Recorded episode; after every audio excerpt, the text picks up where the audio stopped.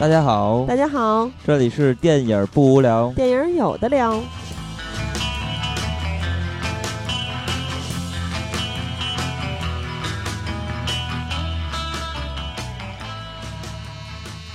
如果喜欢节目，请在新浪微博搜索“电影不无聊”，在微信公众平台搜索微信号 “dybwl” 下划线 “pq”，即“电影不无聊”首字母。关注我们，我们会不定期赠送电影票与周边礼品，分享热门影片观点。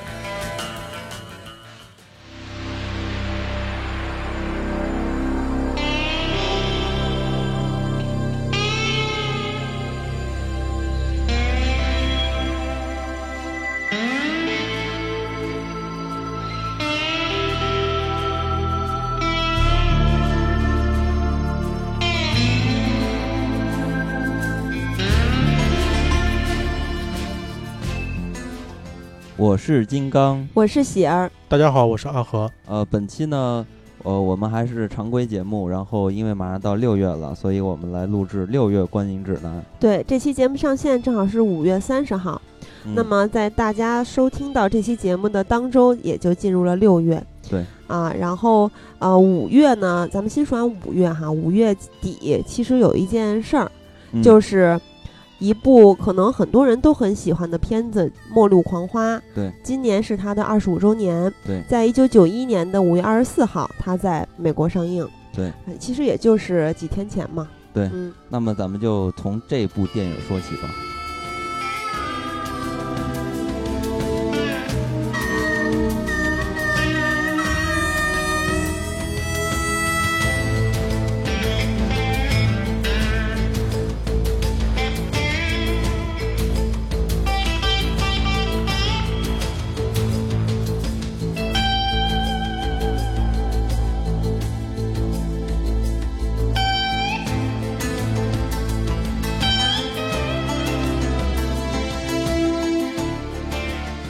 大家现在听到的这个音乐，其实就是这部电影的主题曲。呃，这首歌其实咱们在之前的节目中也给大家放过。对，就是在去年还是啊前年吧，春节之前的那期节目叫做《绕梁余音伴你漫漫归家路》。哇塞，怎么了？我起的。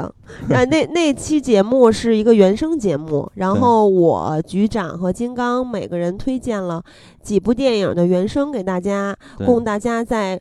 旅途就是回家的路上听，然后其中呢，我记得这首是我推荐的吧？我不记得。狂花的这个主题曲，对主题曲非常经典啊。嗯，其实这首曲子是由汉斯季默写的，这个很多人都非常熟悉。大师。但是呢，我是想说，就是这几年听到汉斯季默写的一些配乐，我觉得远远达不到他在，就是像《末呃末路狂花》里边这样的曲子这么有变化，因为。后期吧，尤其是汉斯季默都被大家熟知了，尤其跟诺兰啊合作之后，那些曲子，反正一听曲子出现的，脑海中的画面都是大飞船、太空的感觉。他后期基本上都是那种大古典。对，就是我觉得这个同质性特别强。但是你在听早期，这片子是九一年的嘛，在听这个曲子，你感觉到啊，就是摇滚十足，就是有有这种变化。我觉得这个我特别喜欢。那么咱们就说回这部影片，其实这部影片应该相信很多人都看过了，对吧？或者至少听说过，放到了自己想看片单里，一直没看，嗯，很有可能。对，反正这个影片也算是一部非常著名的女权主义的电影，嗯。而且你最早看这个影片在什么时候？是在大学，而且是大一吧，我记得就是大学的时期，嗯，的头两年至少，反正比较早，嗯。我其实也是很早之前看的，然后看的时候，呃，没有很大的触动，因为毕竟还没有进入社会。但是现在再回头去看这个片子反映的的题材，我觉得就特别符合当下社会的一些热点，所以二十五周年呃拿来去聊一聊这个影片，还是很有价值的，很有意义的。呃，要说这部影片的剧情其实很简单，就是讲两个女性，然后这两个女性就是因为生活上会有很多压力吧，然后她们就打算出去玩一玩，痛快一下。然后在旅途中，她们到了一个酒吧，遇上一个男的，然后这个男的特别特别的坏，要强奸他们其中的一个女性。刚开始可能只是想约个炮，但是最终在女性的这个反抗和不愿意下，就变成了实施犯罪了。所以在冲动之下。呃，路易斯就把这个男的给杀了，然后他们就踏上了逃亡之旅。逃亡之旅，呃，所以故事是非常简单。但是这个故事虽然很简单的，但是，呃，导演咱们都知道是雷德利·斯科特，嗯，这个这个也是我见过的一个老头儿，我跟阿和去看到的一个老头儿。雷老头儿，对我个人还是很喜欢他的。阿和怎么 一脸懵逼啊？我我是说，咱是不是上次那个火星救援那次？对对对，还遇到了他。其实雷德利·斯科特他就是他个人的这个生涯吧，也是指导过很多很多不同风格的电影。这部影片也是雷德斯科特比较。不一不太一样的片子，在他的生涯里边，呃，然后呢，雷德斯科特在这个影片里边，其实他是通过两个线索来展开的这个故事。第一条线索就是刚才咱们说到的两个女性的逃亡之路，还有一条线索就是警察在抓捕他们的这一条线索。然后这两条线索其实都非常的。有意义，对于这部影片所要彰显的一个表达的一个主题，其实这两个女性，我觉得是非常有意义拿来去分析一下的。因为这两个女性，她们刚开始的生活并不是特别的理想，尤其是塞尔玛这个女性，在她的身上，你可以看到她是深受这个就她丈夫给她的一些不公、不公平的对待，过着很压抑的生活。对，呃，所以呢，她一开始呢，这个人物其实就是呃。带着一种对于生活的未知，因为他其实没有很多的生活经验嘛。然后在这个旅途中遇上的一些事情和一些最终的转变，其实在他身上是呃能看到很大的明显的变化的。但是路易斯的这个角色呢，其实比较隐性吧，因为这个人他有一个。背后的身世，其实他是在德州被人强奸过嘛？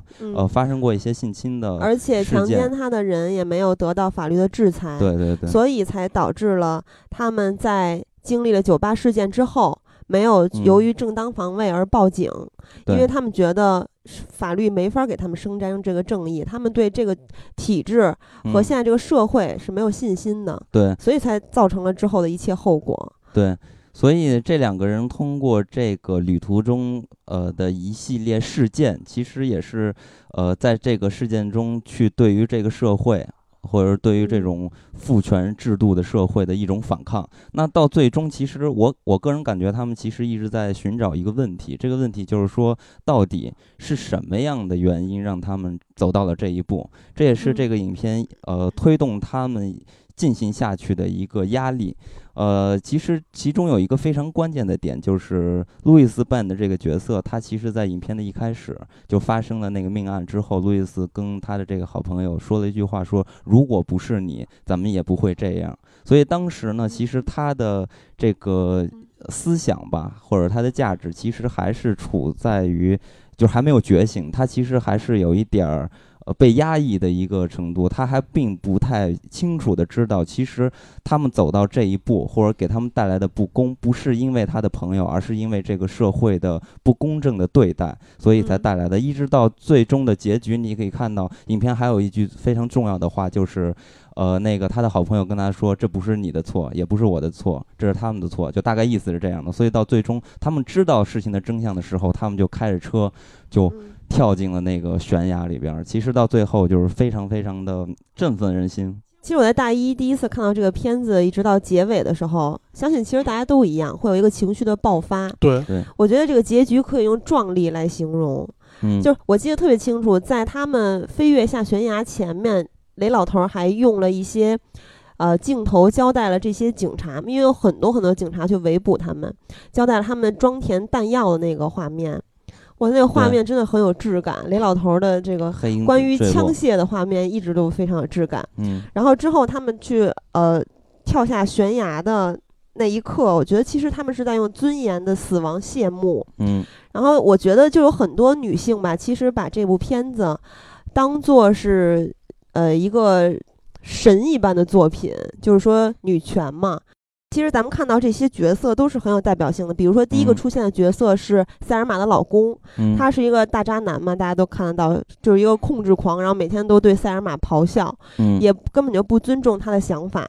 然后第二个出现的男性角色是酒吧的这个男的，对，是一个混账，他想霸王硬上弓。嗯，然后结果不成嘛，然后就造成了这个命案。然后之后再出现的角色是布拉皮特，那时候是好像是二十八岁吧，反正那时候还是鲜嫩多汁的时刻。对，然后呃呃，那个咀嚼肌，也就是两边那个脸还没那么方，就腮帮子没那么大。对对，腮帮没那么大，那会儿还特嫩，然后这个腹肌是吧？啊，但我觉得那时候的布拉德皮特还。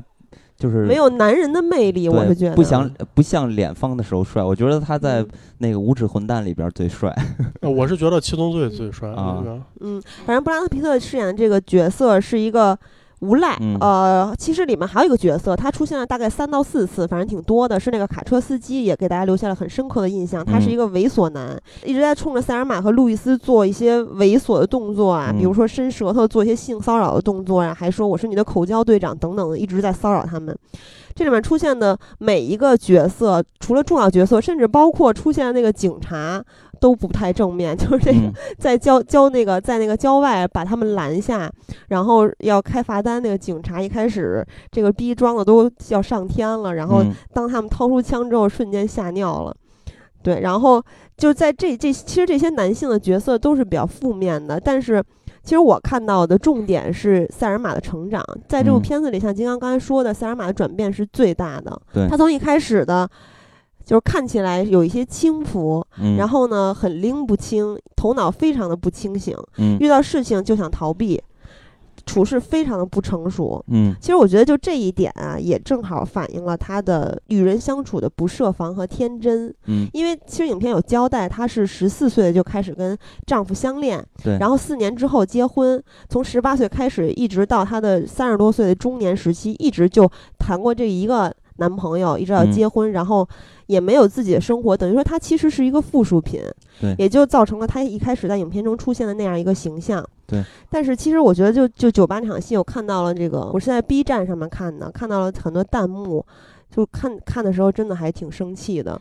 有很多人说说说你你他妈骚货，活该。然后你你你抖骚啊，你跟人家跳舞啊，所以你活该会进行这后面的发生这一切的惨状。嗯，我觉得就像金刚刚才说的，这就是现在一个很热点的话题。因为最近社会新闻越来越多的爆出什么哪个女女女学生啊，什么参加完婚礼啊就消失了，几天之后被发现强奸、先奸后杀。暴露在哪哪哪，然后，然后或者是什么谁谁被强奸了，然后就有很多很多大男子主义的人跳出来说，谁让你穿的这么性感呢？那你这样不就是在隐性的勾引我吗？其实，他去酒吧也算算是一个欢场吧。去酒吧他其实就是找乐子去了。一个常年被压抑的女性，她也不知道这些场所的人是一个什么样的状态，也不知道这个场所是一个什么样的状态，她就是一个。不设防、不会保护自己的人，她去寻欢作乐，但是并不是说她是没有底线的。对我有权利，就是说他其实他穿的不暴露，但是我说如果结合现实的话，我有权利穿啊超超短裙或者穿吊带儿，但是你没有权利对我进行性骚扰，甚至进一步的强奸，嗯，对吧？这就是一个流氓思维嘛。其实这也是导演就是故意去安置的这么一个设定，因为其实这也是常见的社会对于女性的一个预设，就是说，呃，可能大家都会认为。就是在男权呐，就过于极端的男权的思想中，可能会认为女性就是男性的附属品嘛，所以他设置塞尔玛这个角色，其实就是这种形象的一种设置。那刚才说到喜儿提到那问题，也是现在社会一直在探讨的这个事情，这其实也是一种预设，就是说，因为你是女的，就不能怎么怎么样，如果你怎这么这么做了，那你就会带来什么样的后果？那其实这个事情就已经预设了，就变成了一个死循环。所以这种预设其实。不对的，呃，但是呢，确实是在这么一个当下的环境中，那其实我觉得作为女性，在这一点上确实也挺值得同情他们的，因为，呃，毕竟社会就是这样，所以我觉得有时候，呃，我并不是站在一个。就是预设之之中来去看待这个问题，而是觉得要从一个安全的角度来看待这个问题的话，女性其实是需要有这种安全的意识的。当然了，我觉得社会对于女性的这种预设是肯定是不对的，是不公平的。对，其实我觉得前两天最气人的一件事就是。某一个城市的官方的警察的那个微博，警方的微博，然后说说你就发了一条微博，说你如果穿的多么多么暴露，其实你就是在诱惑人家犯罪，然后怎么巴拉巴拉巴拉，就是他把这些三观不正的东西放到官微上发了一通。对他这样就不对，他他这样说就难道中国的女性就应该像那种穆斯林那种浑身全裹起来呢？他是在扼杀一种女性的一种美。对，然后但是呢，其实，在之后。咱们在随着剧情的发展，可以看到塞尔玛一步一步的转变。对，他开始，你不管他处理的好或不好，但是在遇到问题的时候，他会独立的去面对和处理事情。其其实他这个角色有点像《异形》里边那个女女战士，对对，也是也是一步步的成长，最后完全成为一个女战士。嗯，然后后来在影片中，然后咱们可以看到他说：“我从来没有试过这么清醒。”然后他的好朋友路易斯也说：“你终于。”第一次来表达你内心的想法，嗯，就他一点一点的转变，大家都看眼里。我看弹幕上有很多人一开始是骂他，然后后来都越来越喜欢这个角色。对，那其实这。从个人的角度来看的话，其实这算是一个人的追求自我价值，或者说追求自由的一种象征。但是如果把这个事情群体化来看待的话，它其实这个影片就凸显出了一种女权主义的一个表达。那其实，在这点上，塞尔玛这个角色其实非常非常明显的。但是还有路易斯这个角色，其实身上刚才我也说到了，就是比较隐性的。其实他一开始也是片中最。呃，最重要的两个台词，刚才我说到的，第一，第一是他开始刚开始的时候，他去去埋怨萨尔玛说，因为你。呃，所以咱们才会有到这样的困境。所以当时其实他对于这个问题到底发生在什么地方，其实他不是很明确。但是他最后一步步，呃，经过觉醒和抗争，然后后面他们才知道，其实问题就在男权，然后一下就加重了这个主题的一个表达。这其实都是这个电影的一个线索。那这电影其实还有另外一个线索，非常重要的，也是刚才说到的警察的那个线索。在警察的这个线索里边，其实最重要的一个人物就是哈维扮演的这个警察。这个警察其实是，我觉得是有一点儿编剧或者是导演个人的表达者的这个出发点的立场去看待这个事件呢。对于观众给你一种解读。其实，在影片一开始的时候，大家都不太明白，就是说这个警察到底想干什么？可能很多人都觉得他就是想实施这个不公的对待，对于这些女性，然后一定要把她们抓。抓住之类之类的，但是到结尾大家才知道，其实这个警察其实是一个非常理智的、有理性的一个文明的警察，而且其实他还在保护他们的权益。到后面其实有一幕还挺感人的，他在那个他们被这些枪口指着的时候，然后说：“你难道不知道？”女性受到过多少欺凌吗？说你不能让再让这种事情发生。然后在他们坠下悬崖的那一刻，他在追着车在后面跑。其实他想挽回这一切。对，所以其实这个警察其实他就是呃创作者们的一个化身。但是呢，这条线索非常有意义。为什么呢？因为这条线索的存在，所以会让这条线索和这个两个女性的那条线索会做一个结合。这两条线一汇聚，其实故事的走向就达到了一个悲剧。可能对于这两个女性的精神上来看的话，可能嗯不太像一个悲剧，但是从故事的角度来看的话，似乎是一种悲剧。也就是象征着，呃，这两个女性其实到最后，她们为了自己所追求的尊重啊，还有呃平权，所付出了自己的生命。那最终的这种叙事上的这种悲剧，也就是升华了这种主题。其实就是在象征着这些追求呃女权主义而付出生命，或者是付出了很大压力的这些人的一种敬美吧。我觉得，因为大家看完这个影片，你会感觉，尤其是结尾，你会感觉为了得到呢哪怕一点点的这种尊重，他们付出了整个生命的代价。所以最后的结尾还是很有力量的。但是呢，这个影片咱们再反过头来看的话，虽然这个影片的。呃，利益很高，然后也代表着就是一个男性导演代表着女性去做出这些抗争的一些表达。其实我觉得还是挺了不起的。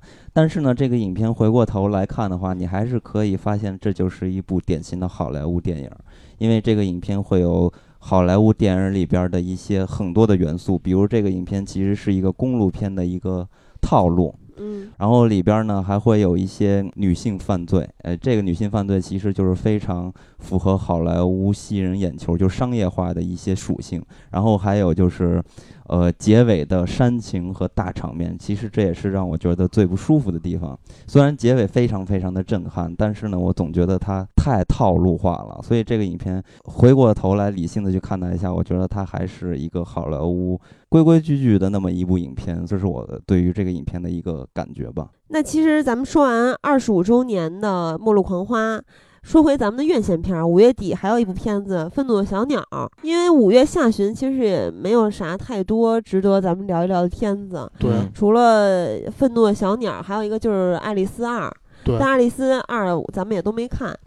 然后，所以咱们就说《愤怒小鸟》，因为毕竟在四月观影指南的时候，金刚还很期待这部电影，说了很多个 “we”，然后大家都被洗脑了。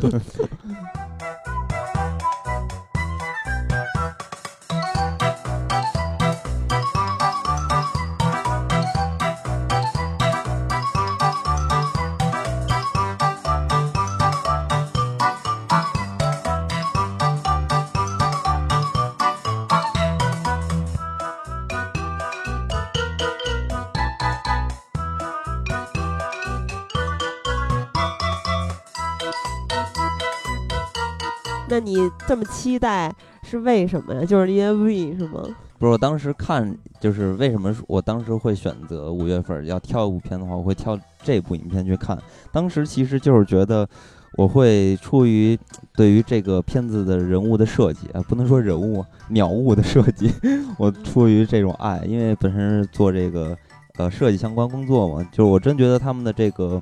好莱坞的攻略就摆在这儿放的，就呃摆在这儿的，就是说人家现在已经不纠结于我这个想法能不能实现。他们最大的问题就是说我有什么想法，但咱们国内可能做动画片或者做特效的时候，还在纠结于我们怎么能把这个想法实现。所以呢，咱们回来回过头来再看美国的这些动画片的时候，你会觉得他们的人物的设计、动作的设计真的是太出色了。所以这是我出于这个心态来去看待这个影片的。哦，不光是因为你特别喜欢这个游戏是吗？我不喜欢这游戏啊，我只是觉得里边人物真的太可爱了。但是我相信很多人看这个影片的时候也会觉得这里边。角色设计的真的是太可爱了，对吧？那那几个鸟是吧？那个红胖，那个海苔眉毛之类的，我觉得都特别可爱。我我当时还觉得，就是人家就做这一个表情的制作，这种设计啊，我觉得给我的话，我我觉得我得调一个月，可能都调不了人这么好。所以我觉得人家这个技术方面真的是太强大了。哎，那你觉得他跟《疯狂动物城》比哪个更好？哦，这个还不太好说，因为这就接下来要说到这个影片。我在看完之后的这个吃惊啊，这然后然后咱们一会儿再说《疯狂动物城》这个影片，就是呃有很多的争议嘛，就是大家出于对这影片的理解，有一些人觉得这个影片非常的低龄，就是给小朋友看的，故事特别简单，特别其实我看之后也是第一感觉，这故事怎么这么简单？是不是太简单了，有点奇怪？然后我也发现了你刚才说的一些解读，主要是在知乎上嘛，然后。呃，据说是有很多影片中出现的细节跟解读是对应的，所以很多人认为这不是过度解读。嗯，是有一些影评人就是发表评论，就是说这个片儿政治隐喻性比较浓重。其实，首先我不知道这个。就是第一次发现这种态度的时候，是从什么地方出现的？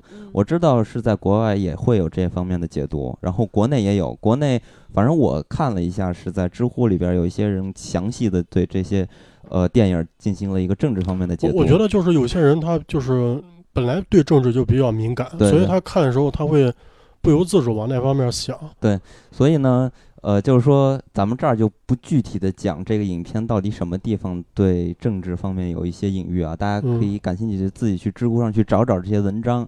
呃，就简单说一下吧。我我觉得这个影片，呃，我是这么感觉的，因为我在看这个影片的时候会发现两个点，一个点是这个影片它有一个娱乐化的一种设计，呃，这是非常明显的。呃，对于一些电影的恶搞和这个开玩笑嘛，比如说这个《闪灵》《五十度灰》。啊，还有什么？闪电侠，或者说是快银，反正呃，对，更加更倾向于快银吧，因为比较像电影里面出现的画面。啊，就是很多啊，这些点很多。除了这些电影方面的恶搞，其实还有一些流行文化的恶搞，比如音乐，呃，还有一些绘画，其实都有一些恶搞。所以说，我觉得这个影片它有娱乐的那一方面，但是看过一些人对于这个影片政治方面的一些解读时候，你也会觉得，反正我不知道别人怎么想啊，反正我是觉得有理有据，而且是非常的直白和明显，处处都是可以。直接划等号的，而且呢，再加上这个影片的创作团体，其中之一就是这个影片的编剧叫做约翰维利，这个人其实他也是辛普森的那个编剧团之一，呃，所以大家也都知道，辛普森其实就是有这个政治讽刺啊、对。恶搞啊这些方面的一个诉求的，所以呢，咱们再结合这个创作的这个人物来去看待《愤怒小鸟》这部影片的时候，自然会去。联想到这方面，那其实我觉得这也反映出来一个非常有意思的角度，就也就是说，呃，一个艺术作品或者一个文艺作品，当这个创作者把它公布于大众之后呢，其实这个作品的权利其实已经不掌握在这个创作者手中了，已经其实跟创作者已经无关了，他已经到了每一个读者或者说是观众的这这个个人的权利之中了，就是说我。我学习什么样的知识，我个人什么样的经历，我个人什么样的一个文化，对吧？所以会对于一个同样一个作品产生不同的见解和解读。所以我觉得这是艺术作品的非常有意思的一点。其实我觉得就是，就像金刚刚才说了，他嗯，就是导演能做到这一方面也是挺不容易，因为这个游戏本身它不是个那种嗯。嗯，那种故事性很强的游戏，嗯，一关一关所以对，所以它改编电影就是剧本这方面，就是也是需要很强的原创性。就是说，大家看觉得剧情挺简单，也是比较符合游戏本身，游戏也很简单，但是它在这个简单的剧情下，能就是加入一点政治色彩，也是挺有现实意义的。嗯，那其实除了就是政治色彩啊这方面，或者说大家的解读，而引起观众或者读者对于这个。呃，作品的一个解读，这是一方面。我觉得第二点非常有意思的就是说，通过这个影片啊，呃，是一个入口，就是说咱们可以去看待政治和文化两者之间的这种关系，其实非常有意思，相互影响嘛。大家都记得，呃，之前就是前不久《疯狂动物城》这个影片，就是刚才阿赫也说到了，其实那个影片就是很明显，但是呢，它不是像《愤怒的小鸟》这种政治解读的这么。强硬，因为呃，愤怒愤怒小鸟这个政治的解读或者隐喻吧，其实如果它成立的话，它就是很明显的一个右派，对啊，然后是非常强硬的个人至上的。那咱们回过头来去看待这个《疯狂动物城》的话，它其实就是一个左派的电影，对，而且呢，其实咱们平均的来看待，或者是。从这个大的范围来去看待的话，其实好莱坞的这些创作者们、一些导演啊、编剧啊等等这些人，或者是大部分文艺工作者，都是左派。我我是说大部分啊，大部分都是左派。呃，其实左派的话就更加的追求变革啊，他们比较追求自由，所以呢也就更加的，这些人可能更加的偏向于进行一些。呃，艺术工作嘛，所以这是非常有意思的现象。但是呢，当政治和文化呃和艺术产生了结合的时候，就会产生不一样的这种观点和角度。其实，《愤怒的小鸟》它原本是一个游戏，它是在芬兰嘛，但是呢，放到美国这个国家，这个也是一个政治大国嘛，受到了文化呃就是流行文化呀，还有各方方面面都会受到政治的影响。那最终做出来的作品就和咱们原来看待游戏是不一样的，所以呢，这也是这个影片给人呃带来一个非常有意思的入口，就是来去看待政治和文化相互之间的关系。我所以我觉得这个影片其实还是挺有意思的。虽然现在这个影片看起来评分不是很高，是吧？就是还可以，还可以，七点二还行，对，还可以。呃，但是呢，就是说这个影史上有很多影片当年就是不是太好，但是呢。过多少年之后回过头再看，呃，会发现这个影片有超现实，或者是超于那个时间的一个文化的现象的一个诉求，大家就会觉得这个影片简直太了不起了。那我不知道《愤怒的小鸟》这部影片，咱们十年后回过头来再看这个影片的话，会不会觉得，哎，简直太了不起了，会有这种感觉？当然，这都开玩笑啊，这这都不知道。而且我觉得《愤怒小鸟》跟那你刚才说的那一类影片也不完全一样吧？有可能它在十年之后。也已经被大家遗忘了，对，有可能，非常有可能。但是我想说的就是，如果这个影片大家还没有看，那其实不妨大家带着自己的一些眼光和见解来去看看这个影片，最后大家去可以去分析分析，到底这个影片，我认为它说明了什么？我觉得这个还挺有意思的。一部影片可以引起争议，总比一部影片无聊是有意思的多。对，无人问津好。对，哎，我再插一句啊，《愤怒小鸟》其实还非常适合小朋友观看，就是如果咱们听友当了妈妈的，然后可以带着小 孩儿去看这部片，因为我有同事带着闺女啊、儿子去看完之后，小朋友全程都在开点，特别高兴。看完之后，对，然后回去在手机上或者 iPad 上给他下一个这个游戏，因为现在我知道可能很多人都不玩这个游戏啊，这这个游戏还是真是挺有代表性，因为。我记得《愤怒小鸟》是伴随着就是内地第一批那个智能机才出来，智能机的游戏最最早的对，最还有那个谁，《水果忍者》嘛，《水果忍者》不也要拍电影了吗？对，这这两个游戏可以说真是一个很强大的 IP。还有汤姆猫呢。啊，对对对，嘟嘟 Jump 是吧？是啊，但是你说到游戏，其实《愤怒小鸟》这个影片也有很多，就是刚才说到了娱乐化的一些点嘛，对吧？埋藏了很多点。这里边其实还有一个点，其实。刚才忘说了，也是在影片结尾的时候出现一个，就是红胖的那个平面化的一个呃图标，这个图标就是愤怒小鸟那个 logo 啊。那个 logo 据说，呃，在那个 logo 出现的时候，如果你打开手机玩游戏的时候，可以解锁游戏的什么秘密的。呃，章呃，就是关卡还是什么胸章之类的，我觉得我不知道，我我没试过，因为咱们看电影还是就是尽量不影响他人嘛，大家可以去试一试。所以我觉得这个片子抛开这些政治不谈的话，它其实娱乐方面做的还是很好的。我记得当年就是《愤怒小鸟》最火的时候，就游戏，当时那个《里约大冒险》，当时还是借这个游戏炒作，说是那个电影版的《愤怒的小鸟》。嗯，哦，是吗？对，但所以就是说。这个游戏就是当年本来就是说要要做动画，就一直拖拖拖了这么久才做，就我我是感觉有点就是有点迟到了，嗯，太迟到了，对，有点 迟到了。那那个那个热度已经过去了。其实大家现在看这个动画，更多带的是一种对当年玩游戏一种怀念，我感觉。所以内内地票房它还挺高了，已经有三亿了。嗯，但如果要说起就是游戏和电影的话，那正好六月份就有一部这样的。大作会出现，那咱们就正式跟大家聊一聊六月的片子吧。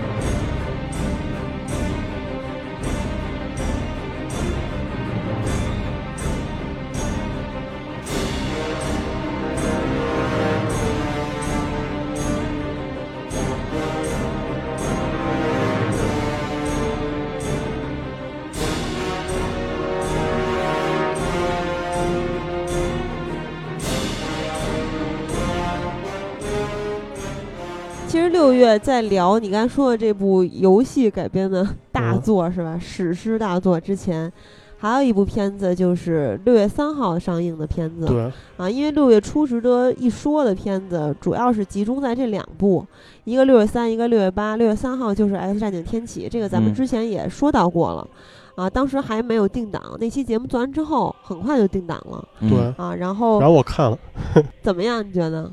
呃，我觉得这一部就是。就大家期待一定要放平心态，嗯。嗯，就是目前包括北美那边口碑已经出来，我估计大家都有一个判断，它是肯定不如那个逆转未来，嗯，但这一部就是它有一些点还是能触动到，就是一直以来看 X 战警那些影迷，嗯，哎，这一部里面快银和他爸相认了吗？万磁王还是没有相认，但是快银已经知道万磁王是他爸，这你你俩这不是给大家剧透了吗？不是，这大家都知道啊，啊，都知道不算。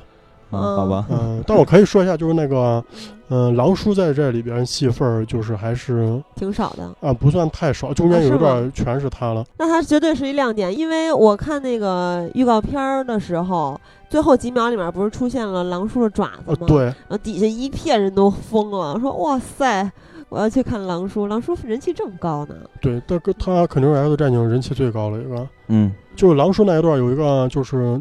正传里边非常经典那个三角恋，他在 他在里边等嗯，反正大家去看又出现了那一刻，我是很触动。嗯，就是秦和那个镭射眼他们三个人，对他们三个人站一块儿，但但是但是你像咱是站在上帝视角，咱是知道后边剧情是啥。啊所以你看到这一幕，你就觉得很搞笑是吧？你你觉得你觉得非常感动，你知道吗？啊因为这个三角恋是整贯穿整个《X 战警》正传的。对嗯，因为逆转未来，其实大家都看过那影片，都知道其实历史被重写了嘛，就是发生了一个时间的一个平行的一个线索嘛。对，所以这个故事怎么到嗯讲什么，咱们到时候看了再聊。啊。我听说那个当时逆转未来是原本福斯是打算打算把它当做是那个前传第三部来拍，啊，嗯。但是当时看到那个漫威那边就是那个复联卖的嗯。非常高票房，然后这边就是赶马上架把这个第三部提到第二部来拍，所以他现在拍就是第三部天启，他就设定一个非常就真是堪比灭霸那种级别的 BOSS。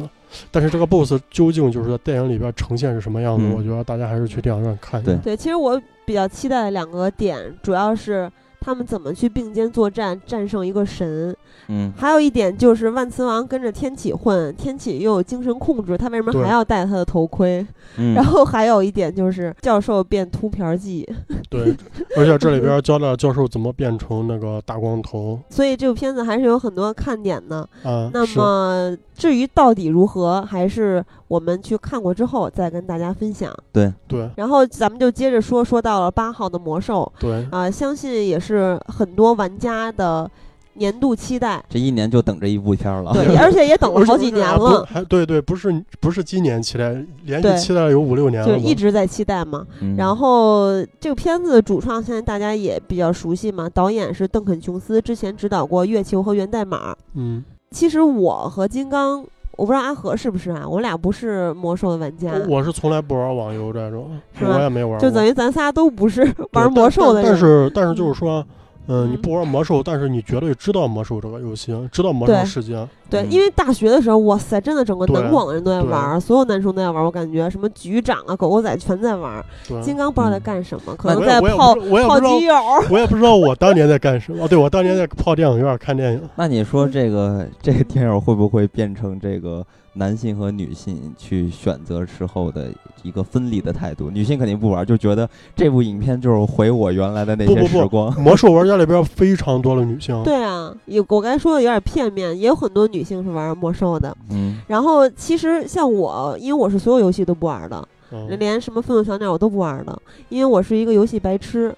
但是我还是很期待魔兽，因为嗯但你大概也知道魔兽是怎么回事儿嘛，所以我我把它当做一个魔幻史诗来看待，我也非常的期待，因为毕嗯竟是很喜欢《指环王》这类的电影。对对对，啊，然后呃，目前在烂番茄上看到的新鲜度还是有点恐怖的，是百分之二十二，嗯，因为这个是比就是可能这个月里面的进口片儿，大家最期待的那几部里面。嗯，这个已经是一个非常低的分数了，对然后均分是四点四，投票数目前是十八，然后相信随着这个投票数越来越多，也会有一个改变吧，对。这个百分比。我觉得它有点像那个之前超编，也是嗯非常低，但是后来出来之后众口不一，也有非常喜欢的。就是说这个片子可能全球票房应该没什么问题。这个片子他是说全球票房要达到四亿美元才能回本儿，对因为它好像是投资一共一点七亿美元嘛，就非常高。呃，嗯反正就咱我觉得不是问题，内地肯定能给他最少能给个对，反正我是觉得多中国的院线，呃，反正我是觉得中国的票房会有很大的可观的收入。你说首映日票房超过速激有没有就是？流年场，流年场，嗯有没有他们预测要超过速激，对，相信能超过速激吧。其实我有几个同事，他们原来不就是玩魔兽吗？上学的时候，然后 那天我问他们说看吗？他说什么叫看吗？二十号之前就把这批电影的那个首映场已经买了，票已经定了，是我我也去看流年场，就是特别特别疯狂。然后说我说你怎么买那么早？他说这还早，我原来的同学早都全买了。对我是我前两天听说就是已经有黄牛票了，流年场。对，所以非常疯狂。所以呢，这个片子我觉得就无所谓有没有看点了，对 就是大家它肯定会它已经成为一个热度话题了，因为它嗯本身就是看点嘛，对比较特殊啊，超级无敌大 IP。对对，这超级大 IP。对，嗯所以呢，那这个影片最终怎么样？大家买不买账？玩家买不买账？呃，电影的爱好者买不买账？咱们嗯看后再说。嗯 所以我觉得，其实你看六月份这魔兽一下就到六月八号了嘛。其实，嗯在六月初吧，就六一嗯这段阶段，其实片子不是很多，就值得说的。因为嗯六一大家都知道儿童节嘛，所以有很多动画片的涌现。但是中国的主打儿童看的动画片，大部分咱们也就没什么可谈的了，因为就是非常非常的低龄，制作也不好，咱们也就不提这些片子了。但是我想提一部，我觉得还真的挺值得吐槽的，就是在六月九号，不是六一档，六月九号有一部片子，也就是挨着魔兽的这个档期嘛，呃，叫《泰迪熊之玩具大战》。我觉得这部片子特别特别像之前咱们在节目中提到的一部中国的动画片，叫做《汽车人总动员》。对，呃，就是感觉就是把美国的那个泰迪熊，然后移植到了中国做了一个动画片儿。而且你从剧照看特别有意思，有一张剧照上面有一只狗、一个机器人和一个熊，然后这个狗就特别像史努比，然后这个机器人特别像呃《玩具总动员》里面的机器人，就最早的那种机器人的感觉。然后还有就是泰迪熊，完全完全抄袭，就是美国那个电影里边那个形象。这个泰迪熊吧，它还是这个片子，其实就是完整叫做。泰迪熊之玩具大战，还不是说，他 他不敢，他不敢直接叫泰迪熊。但是，但是他就是跟咱们说到那个汽车人总动员一样，你可以看到这个海报上，他只把泰迪熊三个字放的非常大，然后把之玩具大战放的特别小，就是他这种套路还和 汽车人总动员非常的类似，所以我觉得这些就非常的可耻。哎，我觉得顺便再说一部吧，因为在五月观影指南的时候，咱们曾经说有一部片子啊，有两部片子。一个叫《死亡笔记》，一个叫《记忆碎片》。对对。然后当时，呃，说如果其实它的剧情上，也就是说创作意图上没有去直接抄袭的话，仅仅是一个片名的话，还没有那么让人生气。嗯。那阿和其实看了《记忆碎片》，我看了，是吗？我我就这我就这么说吧，他这个片子就是整体堪比国产恐怖片那个水平，非常 low，非常烂。嗯。那他到底有没有抄袭啊？嗯。就除了题目名字。他抄袭，我觉得他也没那本事抄袭。嗯，他就是把记忆碎片里边那个就是失忆那个概念，他拿他移植过来。嗯，但他移植过来之后，他整个片子并不是完全在讲这种东西，他又里边又插入一些，就是你看李菁、何云伟他俩是说相声了，然后他俩在里边就是喷一些相小品段子。嗯，然后还有那个公路片的元素。还有就是，你还你还你还能从里边找到那个疯狂石头的感觉，就就，还是那种大杂烩多元素。他觉得这样好像热闹丰丰富。导演，嗯，所以其实我听你的意思啊，就他似乎是拿了人家的一些概念和创意，对吧？所以那我觉得这个也挺可耻的。对，这个片儿非常可耻，因为我后来看了这个片儿的百度百科，嗯，他他是个韩国导演。韩国导演导，这韩国导演还姓朴。我对我也我也不知道这导演到底导过啥，但是百度百科里边说这导演号称韩国黑泽明，我当时就 当时就尿吓尿了。嗯，我觉得这真的一些称号特别恐怖啊，包括他不知道怎么就敢起。哎呀，对，他片方宣传的时候说是那个又拿那个什么中韩合拍，嗯嗯，跨国制作这种当噱头，还有就是。嗯，我那场看完之后，他片方发了一宣传，就是说，很多人看这个片儿都是骂着进去，因为骂着就是说，大家看这片名就是说你那个亵渎诺兰，侮辱诺兰。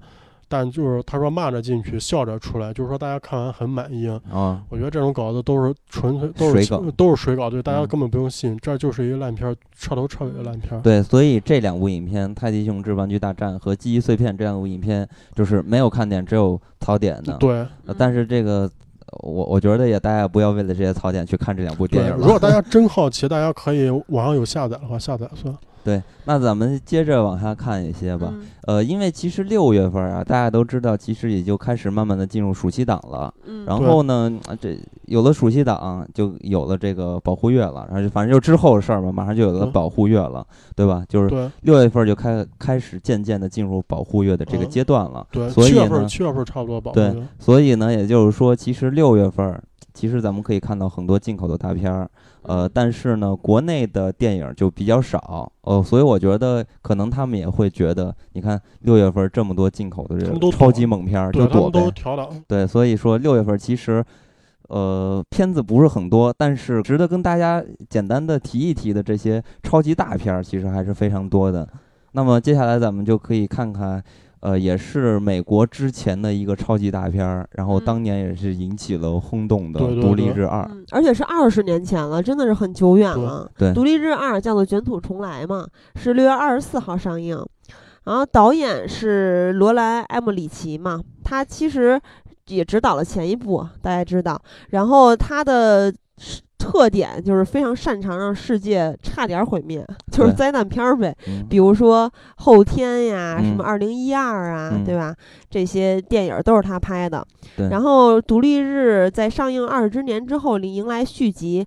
我看这个预告片儿，在片中的时间也是距上次外星人大举入侵之后的二十年，在地球上二十年之后啊，然后，人类其实在这二十年之中是有机会去呃壮大自己的防御力量，然后嗯抵御外来的侵袭。嗯，然后，但是呢，在这二十年之中，外星人也在干这件事情，嗯而且他们在二十年之后卷土重来，然后再重新袭击地球，带着更先进的科技。所以说就是把《独立日 一》的一的剧情又演了一遍，对，只不过就是更新了一下特效，是吧？对，而且我觉得特别逗啊，就是，呃，我看预告片的时候还是挺激动的，但是嗯我都不知道为什么。就是比如说预告片里面出现了一队联合国的车辆，然后呢，一般这种片子，然后在这个时刻就会放起那种危机来临前的那种音乐，嗯让你在这个黑暗中看见看见一队等距行进的车，然后呢，由车尾灯互相连接形成的那个光条，这个光条去揭开危机的真正面目。是不是有点像那个变形金刚？就很多不是不光变形金刚，很多电影里面都用到了这样的画面。然后呢，这个时候他们到了那个地方之后，再来一句“我们发现了一些东西”，然后呢。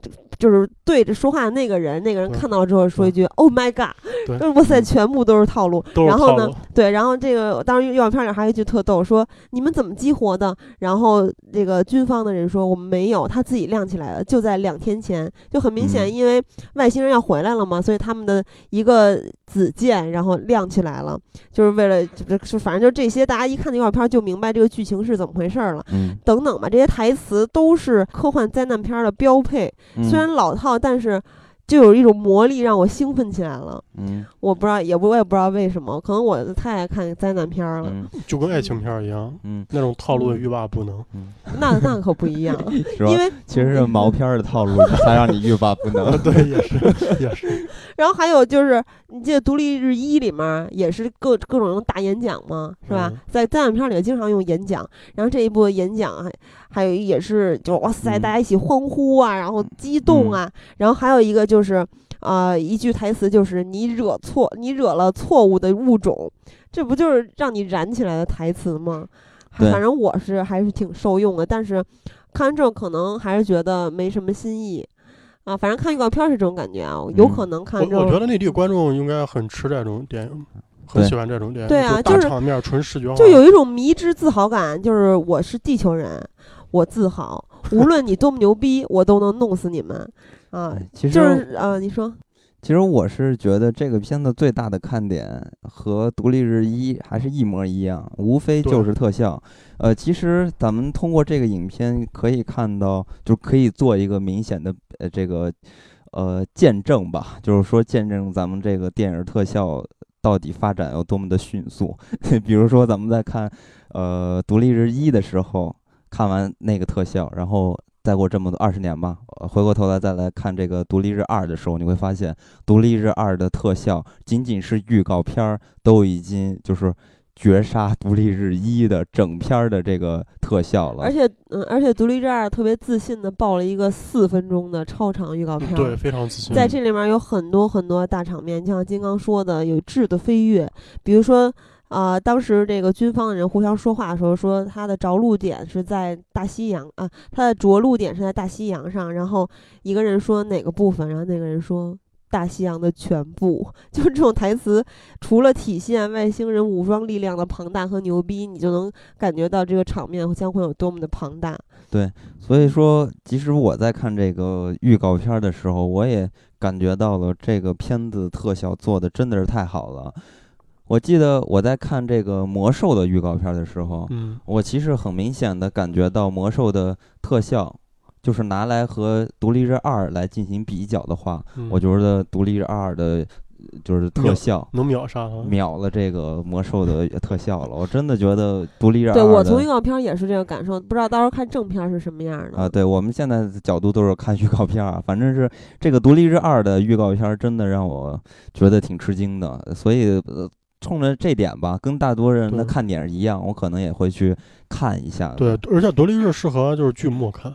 全是大场面，嗯，特适合剧目。而且我觉得它有一点还挺贼的，因为灾难片已经套路化的，它会经常摧毁每个世界性大都市的地标嘛。对。然后这个预告片里面说还说，就是用用这个电影里面地球人主角的话说的，说外星人就喜欢摧毁地球上的地标性建筑，就把这个灾难片里面他又重新去摧毁那些地标的这种套路的方法变成了。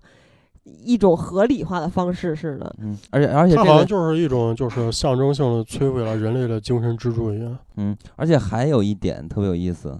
这片子里边有 Angelababy，啊，Angelababy 在预告片里面有一个镜头。哎，那那我正好我我我说一句那个，因为这一部里边有那个就是华人女星 Angelababy，也是走向国际了嘛。嗯，走个屁！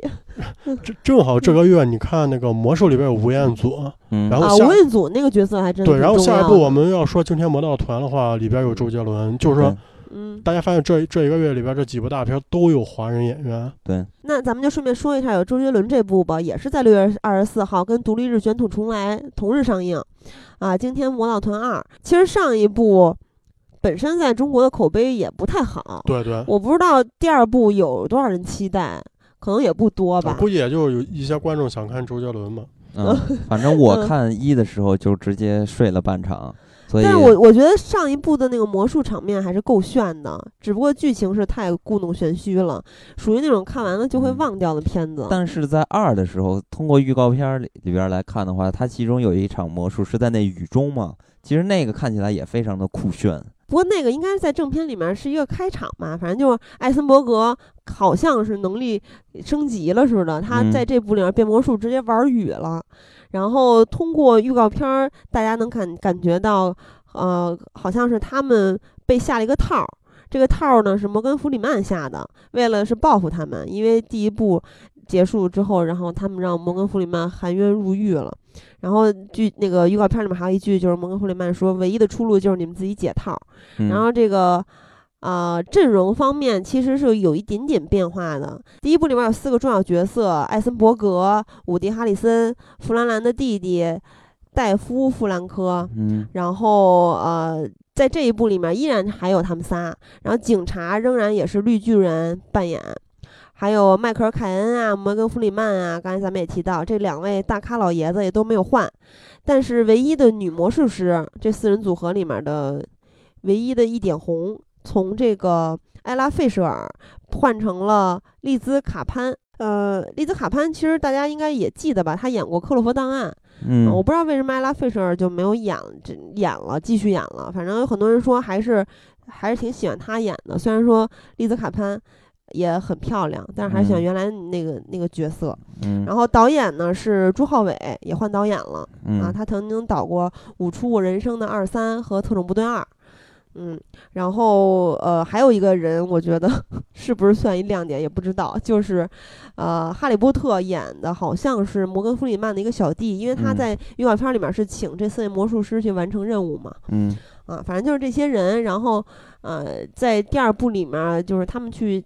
解开自己的圈套呗，肯定还是各种魔术场面。对，应该套路还跟第一部都差不多。但我觉得这个影片真正的亮点应该是周杰伦。刚才阿赫也说到了，就是对于咱们中国的观众来说的话，肯定是周周杰伦嘛。而且这个影片，呃，除了在周杰伦的这个选角上讨好中国人，然后这个影片的一部分拍摄的场景也有一些中国特色。呃，所以呢，我觉得这个影片也是在很赤裸的在讨好中国市场。但是我觉得周杰伦戏份可能不多吧，毕竟他也不是那几个主要角色。嗯，反正不管怎么说吧，我觉得第一部就没什么亮点，然后呢，票房口碑都不是特别的理想。那第二部的话，肯定也没有很多突破，所以我觉得这个影片应该还是会非常的平庸，就是从口碑啊、市场上，我觉得都会很平庸。对。那么其实说完了啊，那么其实，呃，《独立日二》《惊天魔盗团二》这两部也都是续集嘛。对啊，还有一部也是续集，就是《海底总动员二》啊，跟那个《独立日二》有点像，也是跟嗯第一部隔了挺久的时间才出现的第二部。对，啊，依然是皮克斯迪士尼是吧？对，嗯、的动画电影儿。第嗯一部相信大家都看过，然后二是在六月十七号是大陆北美同步上映，嗯这部叫做《多利去哪儿》啊。我不知道大家还不记不记得第一部剧情？第一部就是小丑鱼尼莫他爸去找他的这个过程，然后多利其实在从旁一直在协助他嘛。嗯第二部就是他们父父子俩一起帮多利去找他的家人，啊，大概是这么一个故事。嗯，然后导演呢是安格斯麦克莱恩，哦、有两个啊，还有一个是安德鲁斯坦顿。麦克莱恩他曾经指导过《电焊工玻璃》，也就是瓦力的番外篇，还有《小玩具》，也就是《玩具总动员》的番外篇，嗯还有《玩具总动员之惊魂夜》，也是《玩具总动员》番外。然后安德鲁斯坦顿可能大家更熟悉一些，他编剧过《玩具总动员》一二三、《怪兽电力公司》，然后还是《重重危机》《海底总动员》嗯，一，然后机器人瓦力的编剧和导演。嗯然后他曾经这个在刚才咱们提到《电焊工玻璃》里面和麦克莱恩是一起编剧。嗯完二零一八年的《玩具总动员四》好像也是他编剧。嗯反正这部呃，反正十三年前的那一部，还是带给大家一些感动的吧。相信有些人还是对于这个电影有一些感情，可能会去看。反正我是不是太期待，但是我应该有时间的话也会去看一下。呃这一部之前就是北美它内部就是放过一一一个片段儿，嗯嗯，口碑就是还是非常好。啊是。吧？啊但是我我觉得这个影嗯片就是二合一，应该也是那样，就是很相似，套路非常的相似，很接近啊。这种总动员都是一套路呃，对对所以而且它就是出在六月份嘛，那六月份有这么多大片儿，我觉得这个片子也会被隐藏掉。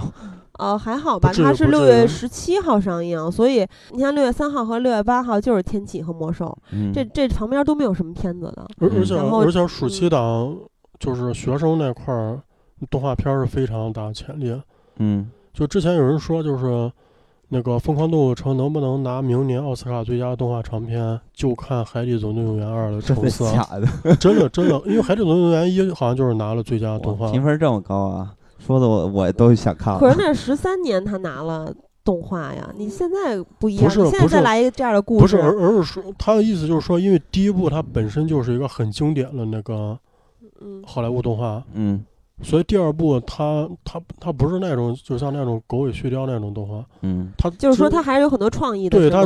其实对《海底总动员二》的期待是非常高的。这个真我真的没看出来，我从预告片没有看出来，呃，《海底总动员二》有什么更多的创意出现。我觉得就是在我看预告片的感觉是跟《疯狂动物城》没法比。不是它它不是一种类型的动画，因为《疯狂动物城》那个动画是完全已经跳脱就是说传统人们观念中嗯那种好莱坞动画的套路。嗯它这个是就是在传统的套路里边儿，你能看出一点儿就是更多的什么东西，它嗯不是说整个那个结构它会有什么新的变化。嗯，所以呢，这个影片也是，就是大家想看的我我倒觉得《海底总动员二》可能是六月最最值得一看的进口片儿了，嗯因为其他片儿目前就是你像烂番茄那些评分都基本上流出来都是，呃我我印象好像没有一个到百分之六十。所以你觉得可能它是一匹黑马是吧？六月份的黑马，嗯，我觉得不不算黑马，黑马的前提是，就是大家不知道什么样，因为他嗯他有第一步在那儿摆着，就是原班团队人来做。嗯嗯但是我刚才和完全不一样，我还是不会因为烂番茄或者是谁的评分影响我的期待，我的期待绝对还是还是战警，哦，绝绝对还是 S 战警和魔兽最高的。哎，嗯你你们 你们期待什么有什么意义啊？咱们是 说给大家让大家去了解嘛，大家感兴趣就去看一看。反正那我也表态，我反正我不想看。对啊，不是我我说那个嗯烂番茄倒不是说就是死认它，就是说他嗯是有一个指向性，有嗯是有一个指向性，因为烂番茄基本上那个评分就相当于就是国内豆瓣吧，嗯，它嗯是有一定参考意义的。对，但是嗯也经常会有一些评分很好或者很差的片子，对结果你看完之后是相反的感觉。对我我想说的就是那个奇幻森林，嗯我是被嗯坑死了。嗯嗯，好的那咱们再来说一个新鲜点儿的吧，因为刚才说了很多这些好莱坞的电影，咱说印度片儿吧。嗯啊，是二十四号上映，二十四号其实有好几部上映哈。这部片儿是号称最贵的印度电影，嗯，制作花费了十七亿五千万卢比，大约是一亿六千九百七十五万人民币。哇塞，太多了。嗯，特别多。然后讲的事儿呢，就是两兄弟去争夺王位的这么一个故事。好无聊的故事 啊！但是我看预预告片之后，真的那个。啊，大瀑布底下那个男主角在那攀岩，然后哦，自然景观超级超级美，是不是想起了《圣斗士》那个子龙？而且他们还在那个瀑布底下有一个一男一女吧，在那儿伸着手也不知道干嘛，那个衣带飘飘，就就是谈恋爱的应该。可能然后那个镜头特别像 MV，可能那段就是这个。宝莱坞电影的 套路，开跳舞了。对，呃，对，这这舞这部里面是有歌舞的。然后预告片里面看战争场面确实是比较宏大的。然后预告片整个的过程中，全部满屏都是慢镜。嗯。然后还有一个点就是男主角非常的能打，一拳打飞一圈人，简直就是大战神。然后最后在预告片里面，他打完了一堆人之后，去跟一个拿着雷神之锤的人对战，不知道那人是谁，应该反正也是一个主要的他的大 boss 角色吧。嗯。然后这个片子现在据说是在 IMDB 八十九分。嗯。然后这个片子 去年都已经有下载了。呃，对，这是一五年的片子嘛，今年在国内上映。然后它是分上下集，但是。我看有人评论，就已经看过的人说，虽然分了上下集，但是上部也是独立成篇的。嗯，反正我看大家的评论就是还可以。哦，是还行，嗯，还不错。这个片子其实，在早很早之前就已经听说过，而且当时就已经爆出来，就是说的啊，挺牛的。人看人家印度拍的这个特效大片、古装大片都这么出色之类的之类的，史诗级别的大片。但是到底怎么样？大家如果有这个好奇感，是吧？有好奇心的话，可以去看一看。因为我觉得这种片子其实真的，我觉得没有很大的看点。所以大家如果感兴趣的话，就是好奇心，嗯，可以去看一看，了解了解。然后其实六月的主要电影咱们说差不多了，然后再说一个我觉得非常奇怪的电影吧，就是一零年的一部台湾的电影，突然在大陆。二十四号也是二十四号这一天要要重映了，而且这部片子还挺烂的，叫《近在咫尺的爱恋》，是彭于晏跟郭采洁主演的，讲的其实就是彭于晏演的这个角色好像左手骨断过，然后呢，那个郭采洁是他们学校什么社团，因为我看过啊，但我记不太清了，他是他们学校什么拳击社的社长的女儿好像，嗯，然后这个这个彭于晏虽然这个手有伤，但是就一直玩命打拳，然后还有明道。明道演的一个角色是曾经特别厉害的一个拳手，嗯，然后反正最后一场戏就是明道跟彭于晏那儿打拳，在雨中还是，嗯，然后整个的电影就是一个偶像剧的感觉，嗯，啊，然后哇塞，那个时期的彭于晏还比现在。嫩不少嘛，毕竟六年前。嗯，但是我觉得就在你看过彭于晏演的《激战》之后，你再去看他在《近在咫尺》里面打拳，简直就像是在画画，看起来超级不专业。嗯。然后这个导演是程孝泽嘛，曾经指导过《淼淼》。嗯。就大概就是这些，反正我都我你知道为什么重映吗？和我不知道，莫名其妙的，因为这个片子他一点宣传都没有。嗯，对。我也都不知道，但他，但这个片儿就是卡斯阵容还真，现在看还真挺厉害。里边还有那个杨子姗，嗯嗯，而而且观众看这个片的时候，你可以就是回味一下，就是看看以前的郭采洁，非常可回味的。郭采洁那个时候念台词更可怕。对，看一下以前的郭采洁，以前留着那种娃娃头，嗯，非常可爱，就是我。我曾经喜欢郭采洁的样子，但是现在郭采洁华丽大转型。已经不是以前那感觉了。那你还爱他吗？嗯。哦，你喜欢胸大，而且还得可爱的是吗？不不不，胸胸大那种是那种岛国的，这种就。还嘿嘿嘿。三大色魔之一出现了啊！然后还有一部片子是。这个月有也有很多恐怖片啊，什么什么筷筷子什么鬼什么之类的，然后啊对快快仙，然后呃咱们说唯一说一部吧，因为这部片子是一泰国导演执导的，叫做皮查农塔马拉杰，不是叫做皮查农塔马杰拉，啊这部片子叫做育婴史，也是在二十四号上映。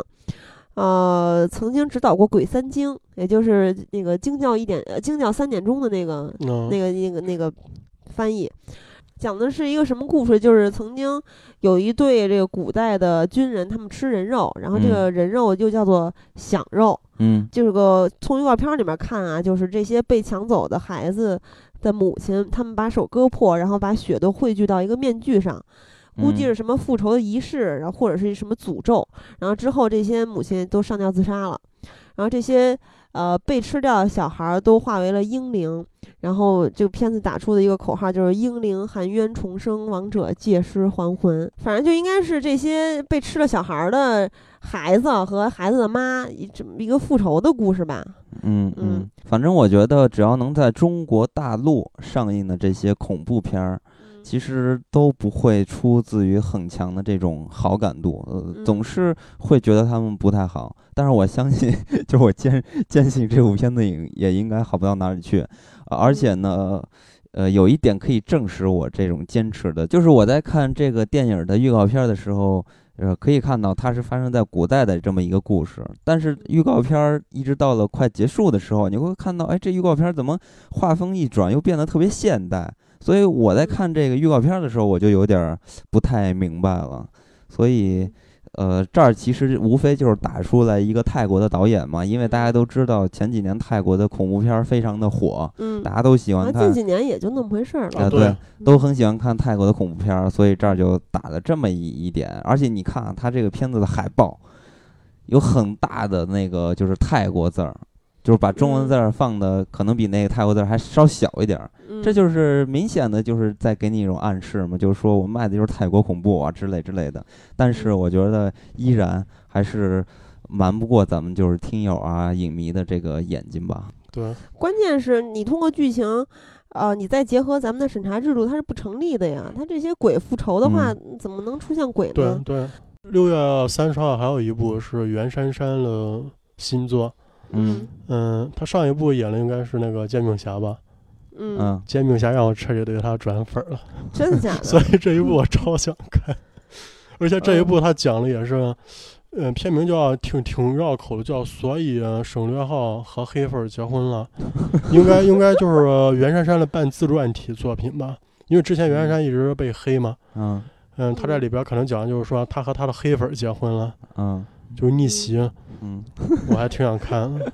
不是吧？我也我也不知道为啥，我看完煎饼侠，我就我就喜欢上袁姗姗。是因为她长得清纯吗之类的？我我挺不是，我看完那个片儿，我就挺心疼她了，因为心疼里边那个角色跟她自身也是有一定的重叠性。嗯嗯，加上袁姗姗那人，我怎么说？我并不是讨厌他那种长相，他也没有你像杨幂那种那种娃娃音，挺讨厌，一听就很很恶心。嗯。然后唐嫣那种，整天装装什么唧唧歪歪的。对对对对。然后袁姗姗其实我觉得还是挺率真的。不是，关键也不是唧唧歪歪。唐嫣的演技总是通过几个表情表达无数种情感。哦，对，我觉得说到真的是灾难。袁姗姗在《煎饼侠》里边那个，就是让。吃煎饼那个用以以不同的那个角色来说，哎，我觉得那一段还他其实真是还能演能演。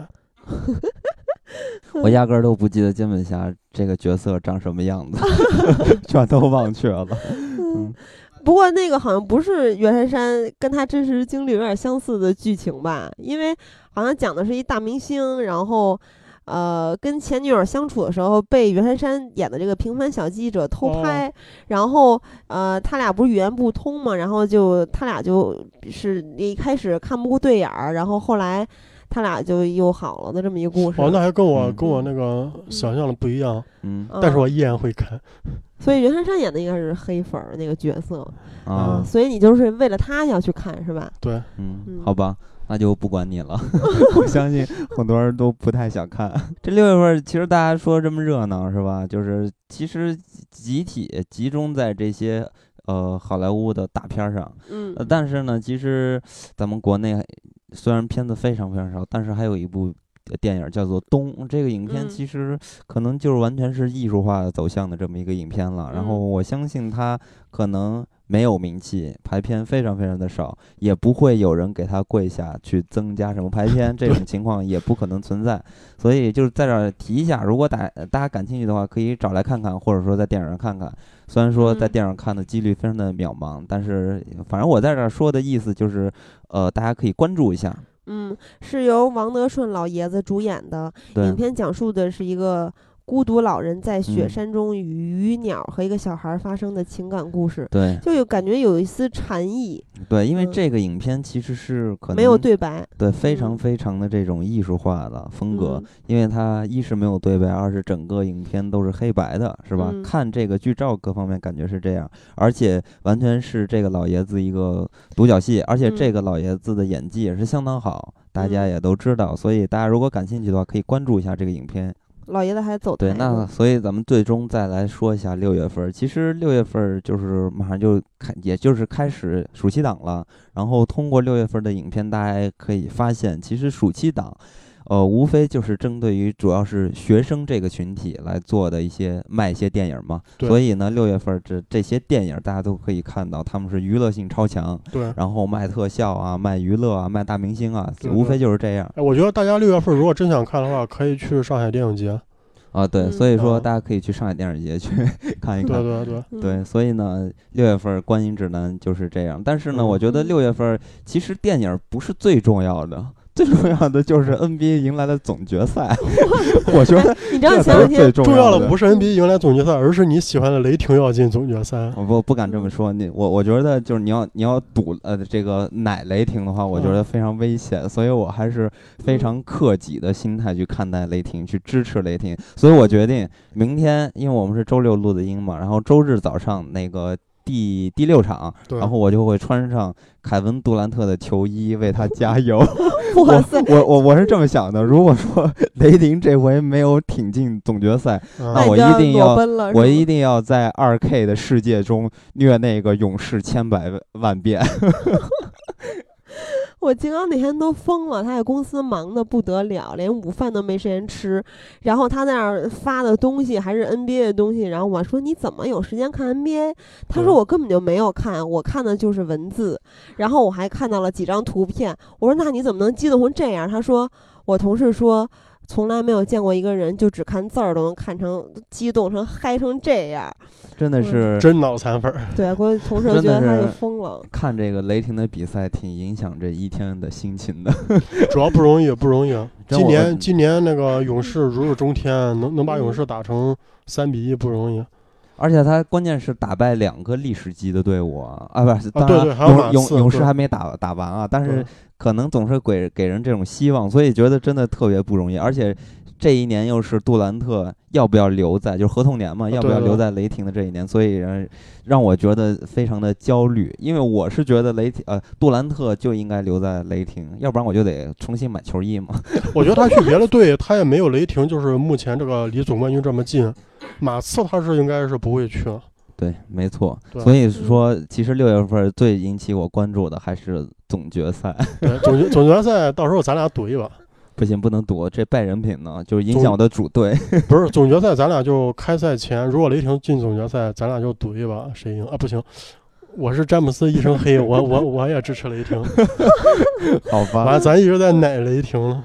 哇塞！就听友前两天在微信平台收到的留言，说特别喜欢你们在节目里面偶尔插几句关于 NBA 的话题，这给你插了啊！我觉得，我觉得这个 节目应该多元化点，而且不用就是说那么死。没错，那毕竟影迷、球迷有很很多都是重叠了。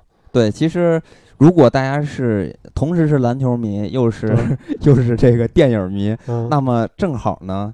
你还是杜兰特的球迷，那我推荐给你一部电影，是由杜兰特主演的，它就叫做《雷霆万钧》对吧？你看看篮球也可以看到电影嘛。所以呢，如果大家六月份期待总决赛，还想看电影，那不妨除了什么《X 战警》呀、魔兽啊，也可以看一看《雷霆万钧》。对，嗯，那么咱们本期就到这里，跟大家说再会，再会，再见。